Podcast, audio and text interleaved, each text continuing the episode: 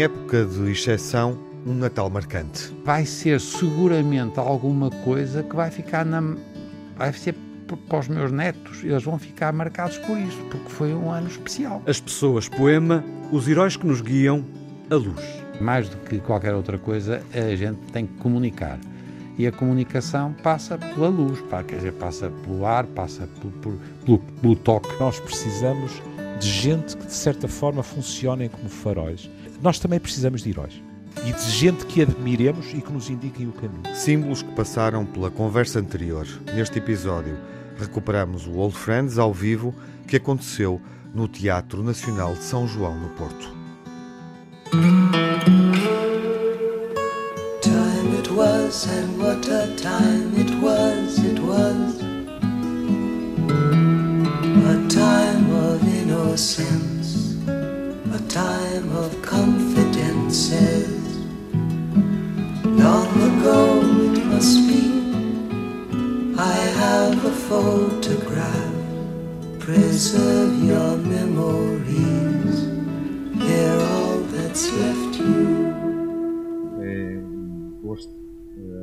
Fazer uma primeira emissão do Old Friends com público uh, no Teatro Nacional São João, no Porto, cidade que nos diz muito e também não é inocente a escolha um agradecimento amplo uh, nesta abertura de encontro uh, entre old friends, entre velhos amigos, velhos conhecidos.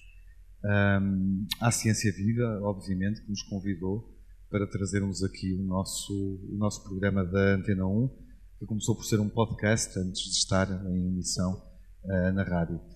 e a todos os que vieram nesta primeira noite de inverno uma saudação especial. Uh, é também, isso também tem a ver com aquilo que nós vamos discutir, é hoje um ato de, de certa forma, de resistência, de atrevimento, sair de casa numa noite fria, mas sobretudo numa noite, num ano como este, num ano em que vivemos mais confinados, mais desconfiados. Uh, eu gosto sempre de, de reencontrar o público na sala e de estar na sala com o público. Portanto, agradeço a vossa presença uh, aqui no Teatro Nacional de São João para esta emissão ao vivo do Old Friends. Olá, Tiago Alves. Olá, Miguel Soares. Bom, eu penso que nós é temos combinado eh, começar por eh, falar um bocadinho de início sem máscara, não é? Porque, Sim.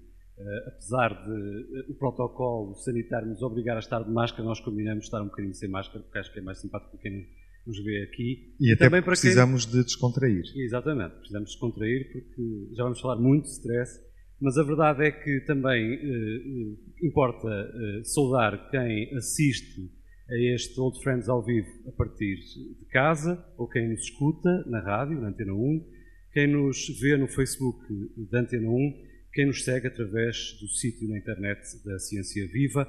Olá a todos, muito bem-vindos a esta emissão rádio ao vivo em palco. Uhum. Uma saudação especial então para os nossos uh ciber-ouvintes, não é? Ciber-ouvintes, ciber-espectadores. Espectadores, e uma saudação muito especial para o Manuel Sobrinho Simões. Olá, Manuel. Olá. E o Júlio Machado Vaz. Olá, Júlio, é bom reencontrar-te. E já agora o vosso aplauso para as estrelas da conferência.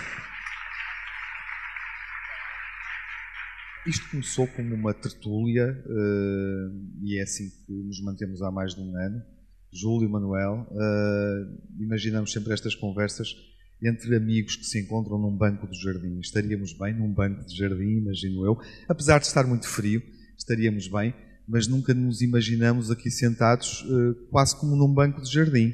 Faltam-nos as árvores, os pássaros, enfim, o vento.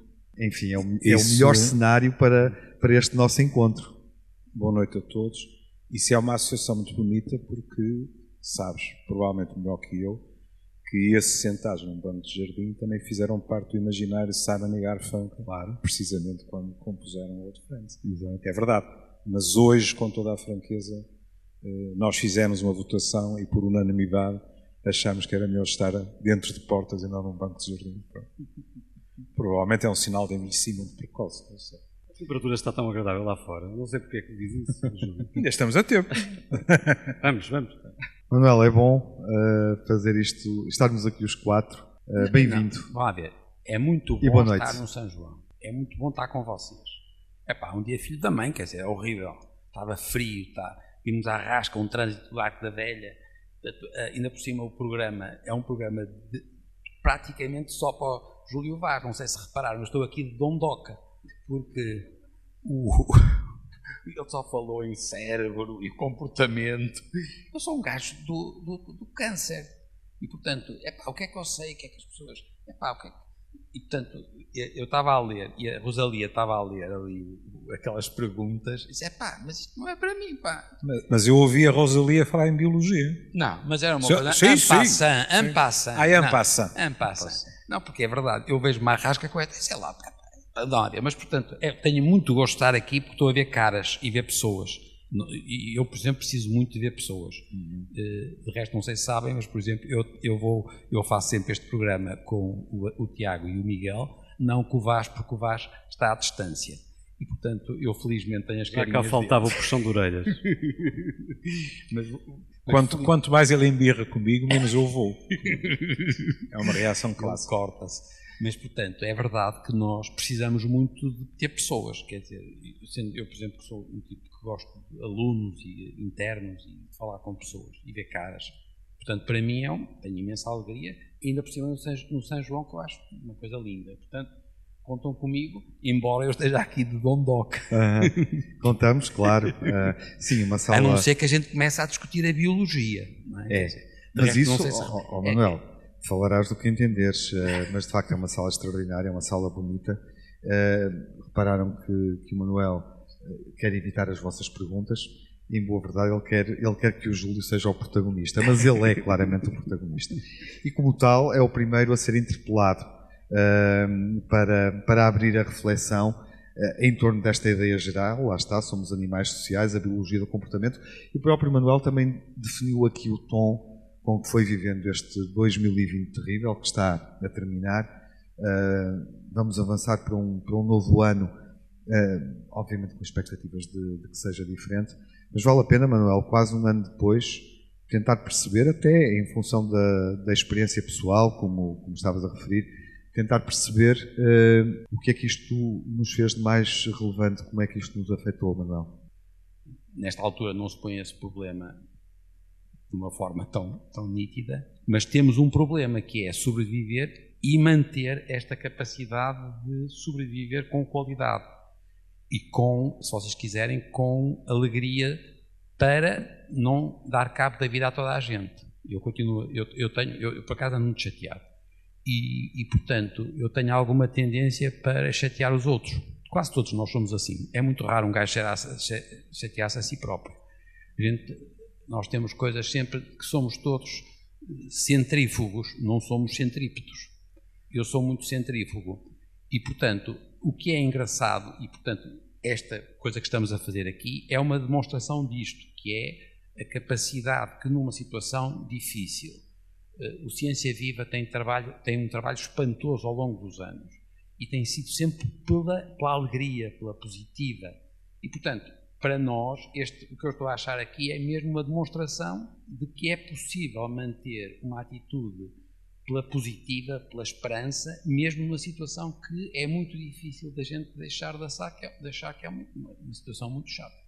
Portanto, é muito mais um aspecto voluntário da gente ir para isto, porque é muito importante, é isso que eu continuo a fazer, por exemplo, vou às escolas na mesma, quando sou convidado, e vou e adoro que os miúdos estejam, e, e portanto, mas é muito uma coisa contra a natura, porque a gente anda chateado.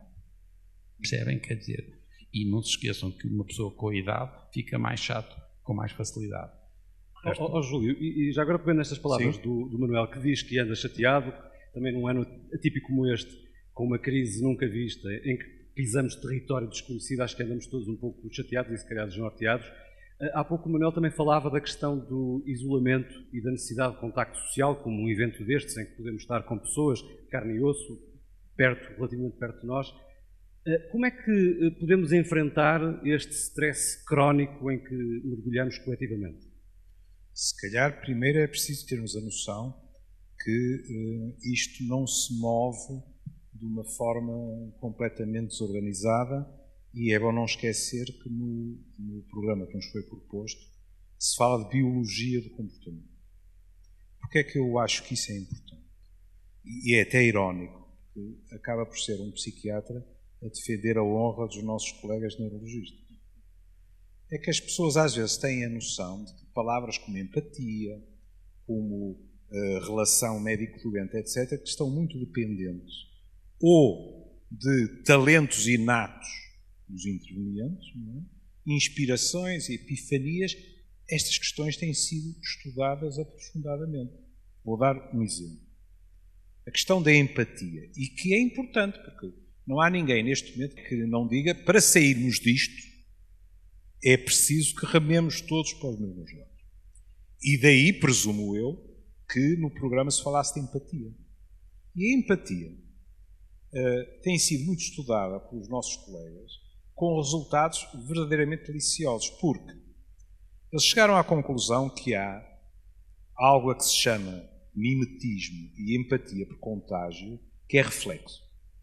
Suponhamos, nós vemos alguém que está uh, numa experiência, até pode estar a mas alguém que está numa uh, situação aparente de dor e há reações nossas, reflexas, que nós não controlamos, que são semelhantes.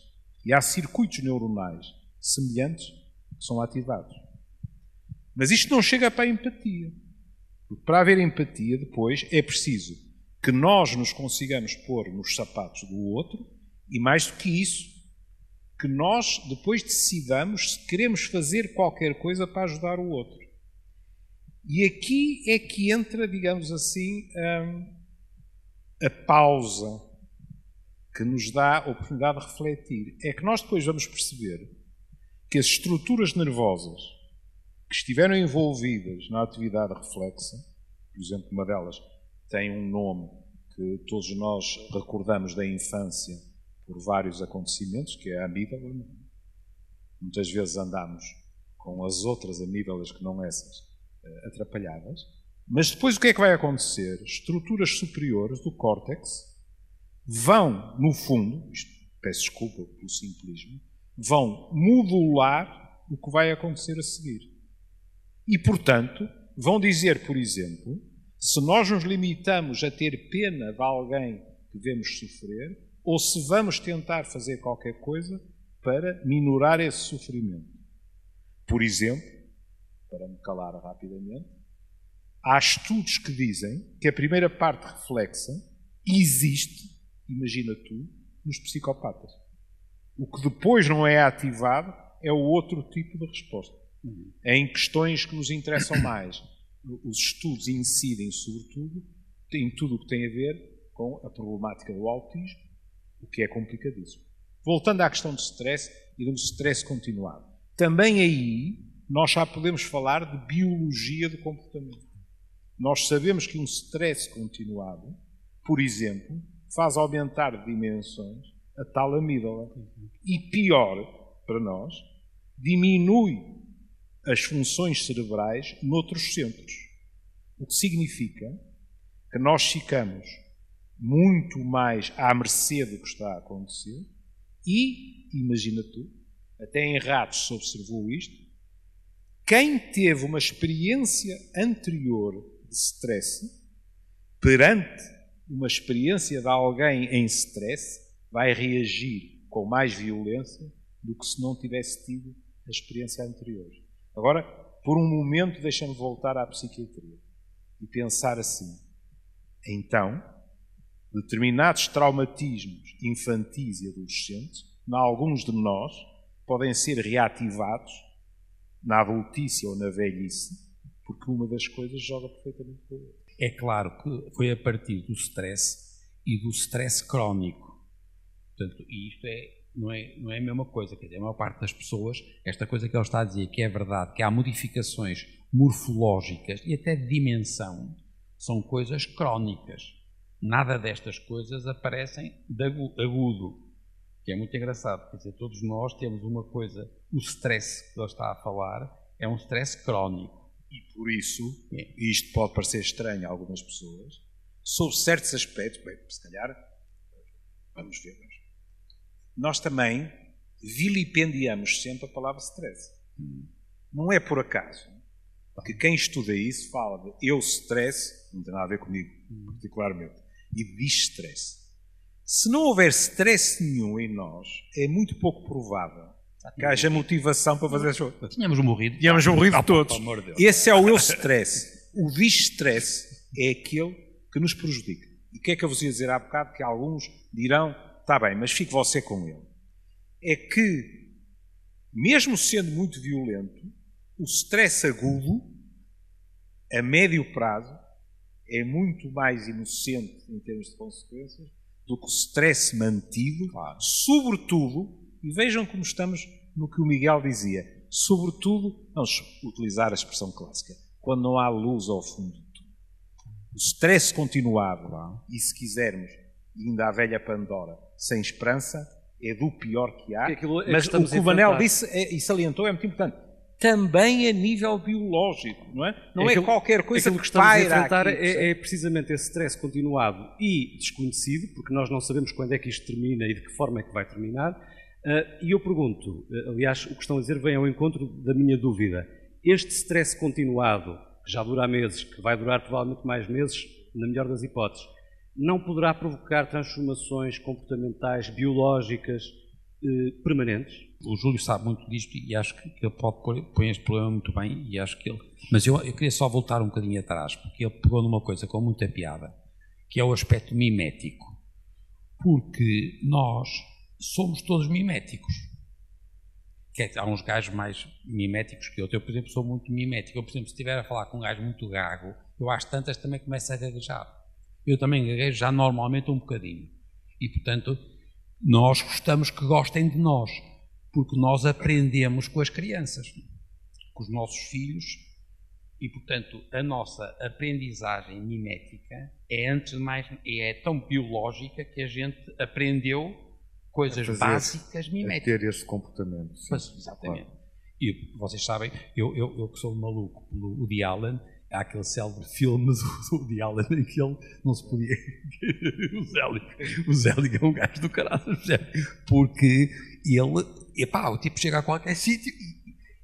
E atenção, isto ele está a dizer que é, do ponto de vista educacional, um elemento muito importante, por exemplo, pelo exemplo para os outros, para os filhos e para os netos e para os amigos. É crescer por modulação. Claro. E isto é um elemento fundamental. É isto que às vezes nos põe em situações complicadas, seja no momento, seja ao longo do tempo, porque a ganapada, como dizia um professor meu, eles são pequenos, mas não são estúpidos. E, portanto, com muita facilidade se apercebem da diferença entre o nosso discurso e o nosso comportamento. E como eles aprendem mais através do nosso comportamento, de vez em quando nós temos discursos muito bonitos e depois queixamos-nos que eles, isso não dizemos, o que eles fizeram foi seguir o nosso exemplo, que é diferente. Mas só, ó, Ruta, podias pegar nisto porque tinha piada que tu discutisse uma coisa que tem graça. Porque ele estava a dizer uma coisa aguda. O que é que nos acontece? O stress é suprarrenal. E o que é que a gente fala? É fugir. Medo e fuga. Claro. claro. Nós os dois nunca fomos muito adeptos do fight. Não. foi mais do fight. Não somos parvos. Nós somos simples, mas não somos parvos. E, portanto, mas, portanto, é assim. Isto é fugir. O que tem muita piada é que nos, nos stresses crónicos há muitas pessoas que também têm cada vez mais uma coisa de fuga. Porque sofre. E porque essa sim já está interioridade. Isso eu queria que ele discutisse. Que isto é biológico. Isto tem. Atenção, isto não é eletromagnética. Não. Quer dizer, são sinapses, são estruturas, são coisas de mecanismos de recompensa. E, portanto, nós temos hoje, quer dizer, e é por isso que há palavras tão com piada, por exemplo, a imunopolítica. A imunopolítica, tanto porque ele já descreveu uma coisa com, com piada, que é as pessoas que têm situações de stress podem ter respostas exaltadas, mas tem outras pessoas que, nas mesmas condições, têm coisas diminuídas, porque isto não é linear. Percebem? Quer dizer, a resposta, o comportamento é das coisas mais variáveis e mais moduladas pela experiência, pelo género, pelas experiências prévias, pela, no fundo, para, para maior ou menor uh, uh, gratificação. E pela genética. Ah, sim. Em que Mas é medida é... é... que a genética condiciona os comportamentos? Nada, pouco. Opa, não. Estamos cá há milhões de anos. o que é que vamos fazer? Se fôssemos malucos, já tínhamos morrido. Percebem? Nós estamos aqui somos muito próximos uns dos outros. Basicamente somos muito parecidos, a não ser que a gente seja apertada. Percebem? Quer dizer, alguém. Não há. Quer dizer, a não, não. ser situações psicopatológicas. Era o que eu ia dizer. Claro, Não é. Sei lá, por exemplo, aquilo. É, é, é, nessas pequenas coisas que um tipo vê que o tempo passa. Hum. É? Uh, a primeira vez que, que me foi detectada uma anomalia, disseram-me que eu era pré-diabético. 20 anos depois eu disse numa consulta que era pré-diabético e foi um escândalo, porque qualquer médico que se, que se prezasse tinha que dizer que tinha uma prova de tolerância à glucosa normal, não era? Mas pré-diabético já ninguém dizia. Ah, pronto. Ora bem, e, e, e, essas coisas, digamos assim, que, da, genética. Da, da genética, por exemplo, antigamente dizia-se psicose maníaco-depressiva. Hoje é frequentíssimo, isto levanta outras questões, num consultório de psiquiatria que uma pessoa se senta à nossa frente e diga eu já sei o que é que tem. E depois diz onde é que foi buscar, foi ao Google. E portanto chega e diz assim, é que eu há dias em que ando muito bem disposto e há dias em que ando muito mal disposto. E portanto eu acho que sou bipolar.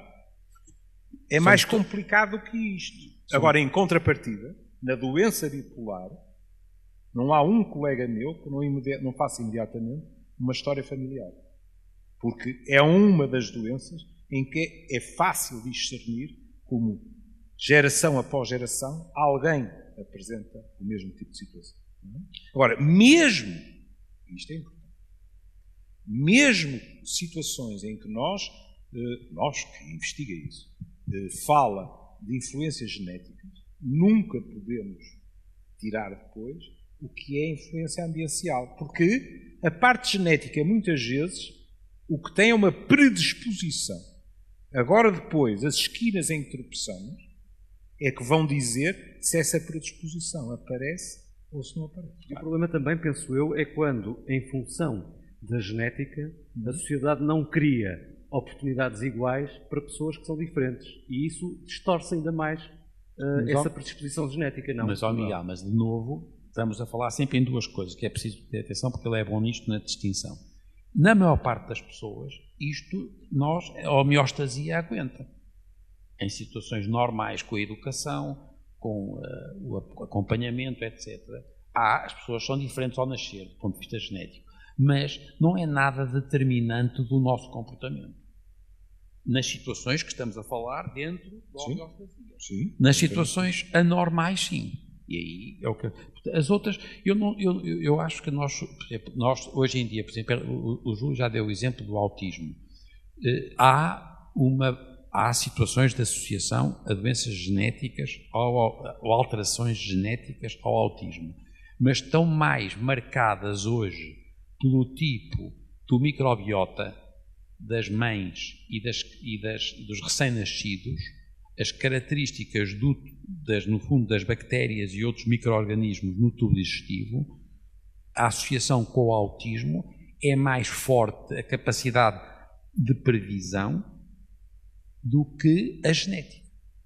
Não sei se estão a ver que é impressionante. Atenção que também é muito pouca, porque esta coisa de prever, é pá, a gente sabe, é dificílimo. Nós somos, por exemplo, nós na medicina, nós somos bons a prescrever porque a gente tem um alvo e tem um, um, uma, uma, capacidade de decidir, vamos fazer assim o assado, o assado. Agora, prever é dificílimo. E do ponto de vista do autismo, de resto, o Alzheimer, nós sabemos que o Alzheimer tem uma predisposição e tem uma, alguma, eh, alguma agregação familiar. E Olha, só... e voltando ao que ele dizia, hum. aí tens, falaste de stress, o stress prolongado, dizem os nossos colegas, favorece a inflamação e é um dos fatores de risco para doenças como o Alzheimer. Exatamente. Crónica. Crónica, mais uma vez. E o cancro, o cancro do intestino. tem a ver com Porque inflamação a crónica. Tinha que ir parar ao intestino. Nós, inevitavelmente, tínhamos que ir parar ao intestino. Claro, que é o que nós somos, basicamente. Mas, mas ainda se diz intestino? O cérebro? Não, claro. Então, não é, não é que não, não se descobriu que nós. Pois é, o que eu estou a dizer. Claro. Eu, eu até acho de mau gosto ainda dizer intestino. É o cérebro. Cérebro. Mas estavam a falar há pouco das questões ambientais, que se calhar mais do que as genéticas influenciam o comportamento eh, humano. Uh, Questiono-me se, eh, por exemplo, quando falamos e quando enfrentamos uma pandemia como esta, eh, nós que vivemos, por exemplo, num meio urbano, e, e hoje grande parte da- das populações vivem em meios urbanos, estão concentradas nos meios urbanos, e aliás há uma estimativa de que em 2050 dois terços da população mundial vai fixar-se nos grandes centros urbanos. Pergunto-me se essas pessoas estão à partida menos eh, qualificadas, menos habilitadas para responder de forma positiva a este stress do que, por exemplo, pessoas que vivem eh, em contacto com a natureza eh, no campo. Se bem que, e tens exemplos, as pessoas em contexto natural, em espaços rurais, vamos, vamos definir assim, acho que é mais ajustado, revelam um, um receio, não vou usar a palavra medo, se calhar o Manuel e o Júlio uh, poderão interpretar isso melhor ou usá-la com outra propriedade, revelam um receio, também no sentido de uma consideração em relação à pandemia. Um, Mas isso em função do contexto social e da, Sim, da em maior ou função de um menor determinado conhecimento. Agora, contexto. pessoas iguais. Eu não estou a querer dizer, eh, em função de terem menos conhecimento, em função de terem receio, eh, um receio mais ancestral. eh, não estou a querer claramente afirmar isso, mas obviamente que também isso, isso, está, isso está presente. A minha questão era pessoas, pessoas do mesmo estrato social, com os mesmos conhecimentos, a viver no campo ou a viver na cidade, se isso faz muita diferença ou não. Ahm, em primeiro lugar, e, o Manel já sabe o que é que eu vou dizer, em primeiro lugar é preciso desconstruir uma oposição clássica entre cidade e campo. É uma idealização.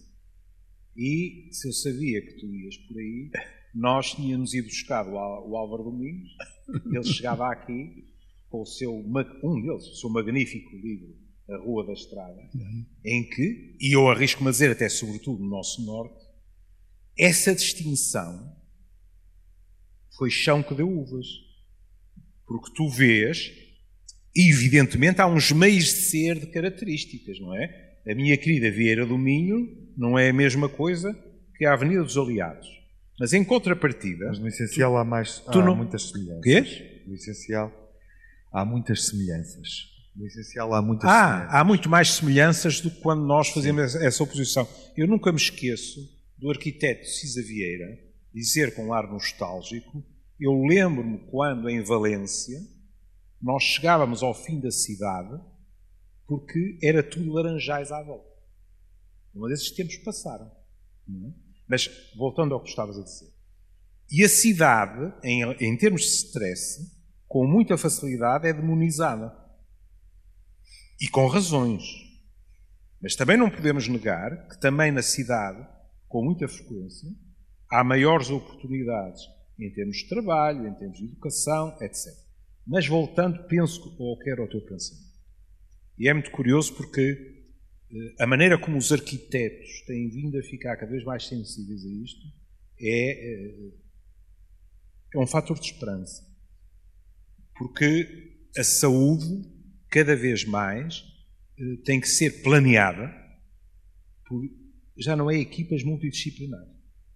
É pelas múltiplas profissões e é também pelas múltiplas áreas do poder.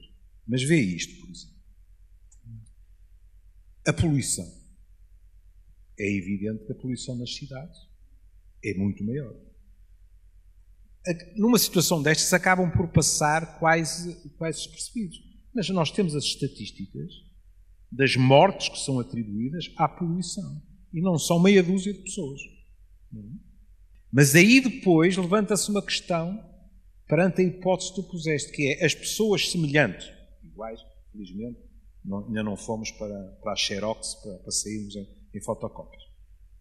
Mas o problema é que dentro da cidade tu não encontras as pessoas com as mesmas condições. E coincidência das coincidências, quem está nas zonas com maior poluição sonora, com maior poluição atmosférica, com menos cobertura em termos educativos, com menos acesso à saúde, são os mais pobres.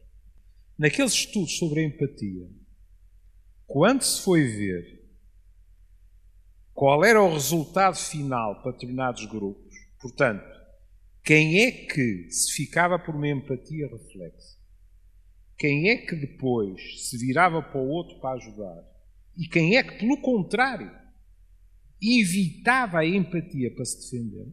Por exemplo, tu passas na televisão determinadas imagens e há pessoas que, por, precisamente pela empatia, ficam assustadas, porque isso lhes provoca mal-estar e imediatamente mudam de canal. Mas o que eu te dizer é o seguinte: eles foram estudar por faixas etárias e aquilo que eles chamam, isto se chama chaveta, que é a empatia altruísta, que se tudo corresse bem, era o que devia agora subir brutalmente durante e no pós-pandemia, porque o pós-pandemia vai ser muito complicado.